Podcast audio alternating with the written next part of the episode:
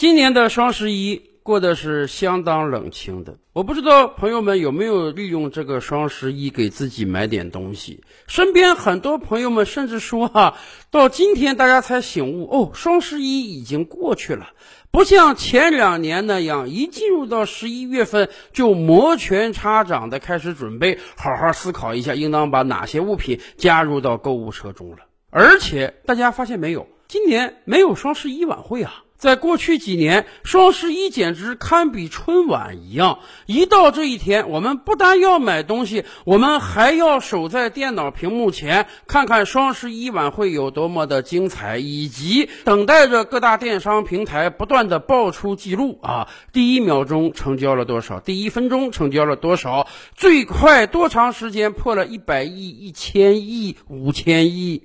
今年这一切通通都没有。甚至双十一连热搜似乎都没上，而且各大电商平台默契的没有公布数字。当然，后续也有很多人通过各种渠道来猜测数字，但是不太理想。有的人说，整体的销售数字呢，比去年还是有一定提升的，但是提升量非常小，大概就是个位数的增长。这和过去几年动辄百位数的增长简直是小巫见大巫。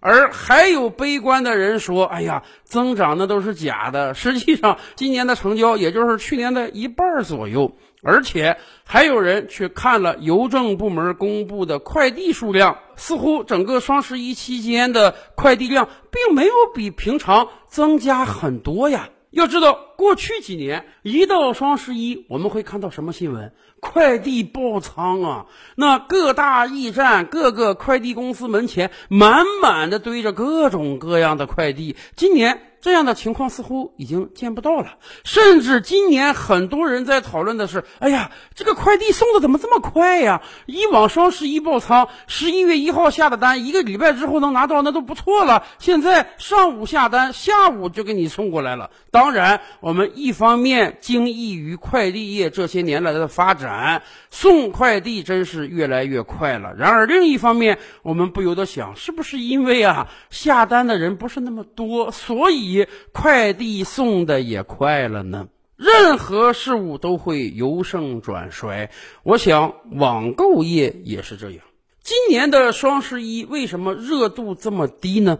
这当然是多重原因造成的。比如说，这两年经济的大形势不是很好。有很多行业因为各种各样的原因遭遇到了灭顶之灾，大家荷包不丰厚，有的人被裁员了，有的人被降薪了。即便你没有遭遇到降薪裁员，但是我们总是觉得，为了应对未来经济的不确定性，能不花的钱咱就不花，多储蓄一些，以便应对未来的寒冬。另一方面呢，说实话，也有很多朋友被各大电商各种各样的花招搞得心烦意乱。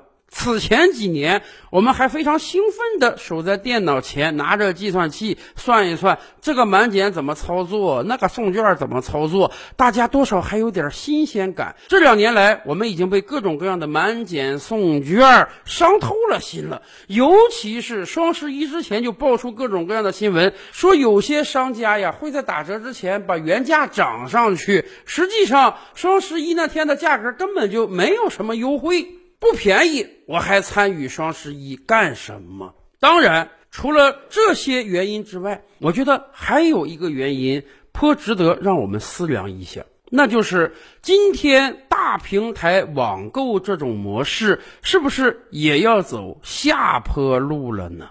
世界上没有什么事物是一成不变的，包括我们的购物方式。实际上，就在过去几十年，普通中国人的购物方式早就发生了多次的变化。比如说，二十多年之前，改革开放之初，我们大多数人是如何购物的呢？乡村的孩子可能会去各种各样的供销社，城里的孩子呢，也会去各种各样的国营商店以及小卖部。那个时候，民营经济刚刚兴起，所以城市的大街小巷会有很多门脸不太大的夫妻店、小卖部。我们很多八零后、九零后放学之后就可能到这个小卖部买瓶汽水，买几块糖吃。二十多年之前吧，我们开始慢慢接触大卖场、大超市这种概念。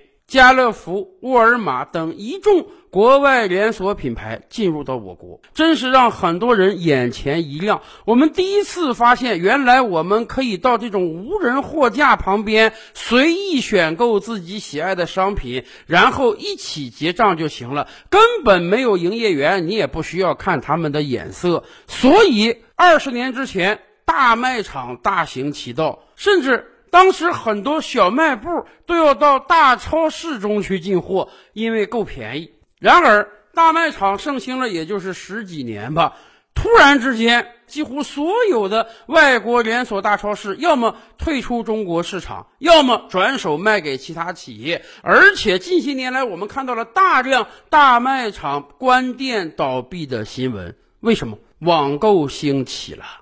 十四年前，阿里推出双十一的概念，然后在过往的十四年中，除了今年啊，每一年网购的总额都在打着滚的往上涨，越来越多的人习惯了在网上购物，甚至很多人都发出哀嚎啊，说再这么整下去，实体经济会彻底消亡掉的。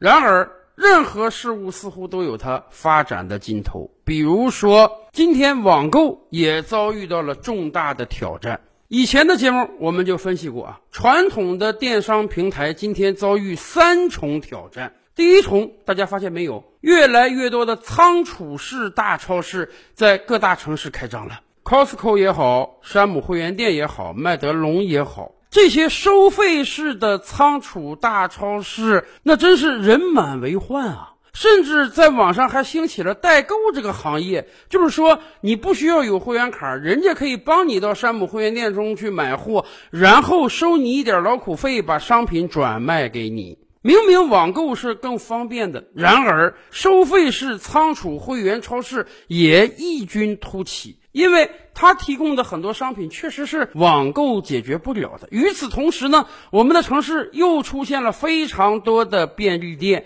在有的地方一条街就能开三五家之多。谁能想到这种街边小店在二十年后又以这种方式杀了回来，又抢夺了网购大量的市场份额？与此同时呢，还有各路直播电商。各种各样的小视频平台养育出了很多网红、很多视频达人，他们怎么变现呢？其中有很多人通过直播变现。今年双十一，阿里、京东的成长可能只是个位数了，但是直播电商的成长呢，绝对是百位数的。假以时日，真的有可能直播电商会全面超越各大电商平台的。所以，不是老百姓不愿意消费，而是随着时间的推移。旧的销售方式有朝一日有可能被新的销售方式所取代，任何企业和个人都逃不过这个命运，所以我才记起权威媒体此前的一句评语啊，他说：“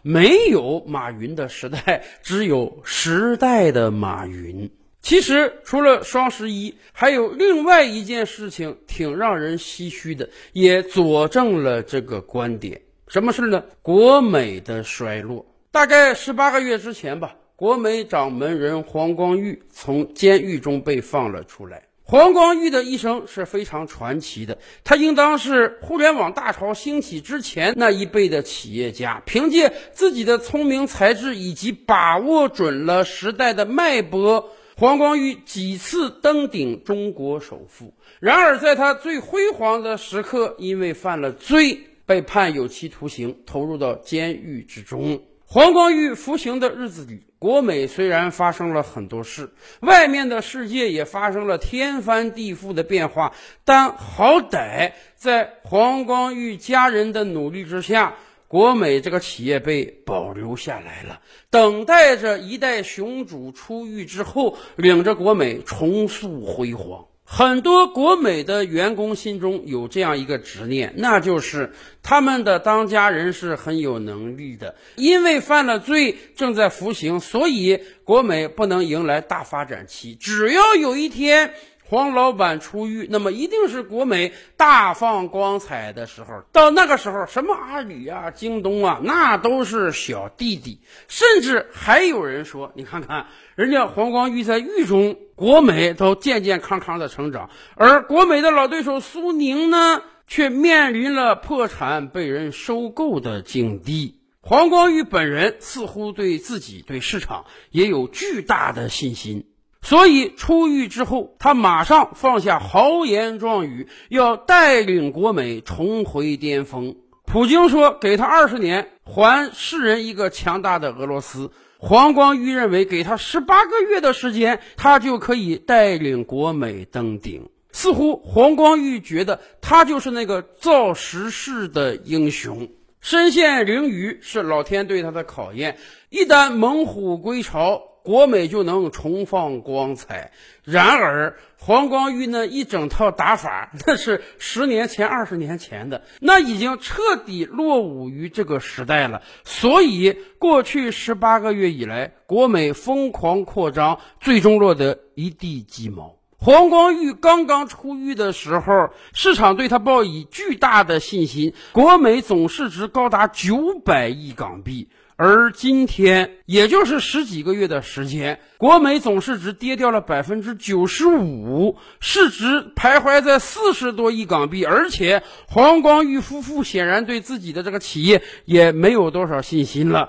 过去几个月，他们一直在不断的减持，以便给自己留点养老钱儿。很多人都说啊，国美那一套打法。在二十年前或许有用，大家今天还对国美门店当年的拥挤的人群记忆犹新。是的，黄光裕当年搞的打法很简单，就是够便宜嘛。你买电视就跟超市买大米一样，别人卖三千，我就卖两千五。我用低价吸引来大量的客源，形成大量的销售，然后用着巨大的订单去和厂家谈，拿到更低的进货价格。于是良性循环之后，靠低价，国美赢得了市场。其实这样的玩法，电商平台何尝又不是这样啊？这样的套路在过去二十年间，不知道被多少人使用过。国美拿不出什么很新鲜的玩意儿。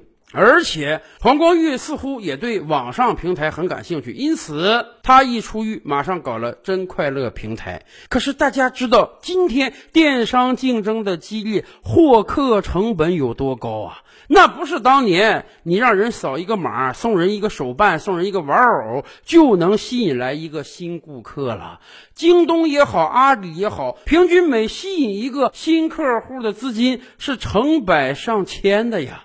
国美当然还有大量的门店，这两年我还真到国美门店去买过电器，人家销售人员还告诉我说，你虽然在咱这个店买好了也订好了，但是你不要直接交钱，你去下载一个真快乐 APP，在网上完成操作，这不是脱裤子放屁吗？是的，国美只能用这样的方式来增加月活。然而，这样吸引来的客户、吸引来的用户又有什么用呢？人家本来就已经到你的门店去消费了，你还非要把它转成网上用户，实际上可能这辈子消费者都不会再打开一次真快乐 APP，所以巨额的营销费用也都打了水漂。所以很显然，十八个月之后，黄光裕非但没给我们一个再创辉煌的国美，反而他自己恐怕也认命了。下一步就等着彻底把国美掏空算了。二十年前的商战思维，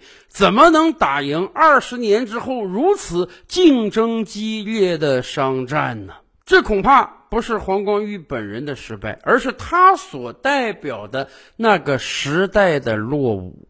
是的，最开始的供销社小卖部，后来的超市、大卖场，再接下来的网商平台，以及现在的电商直播，可能每隔十几年，我们的商业销售模式就会发生一次重大的变化，而谁？把握准了时代的脉搏，谁就有可能站在风口之上，挣下巨额财富。可是，如果你觉得这个时势是你自己创造的，你随时随地都有可能再暴富一把，那你真的未免过于自大了。有很多人都说啊，你看名人传记啊，看别人的成功之路，你要明白一点，他人的成功是不可复制的。实际上，我们要告诉大家，哪怕对于当事者本人而言，你自己的成功恐怕都不是可以复制的了。照吕拍案，本回书着落在此。欲知大千世界尚有何等惊奇，自然是且听下回分解。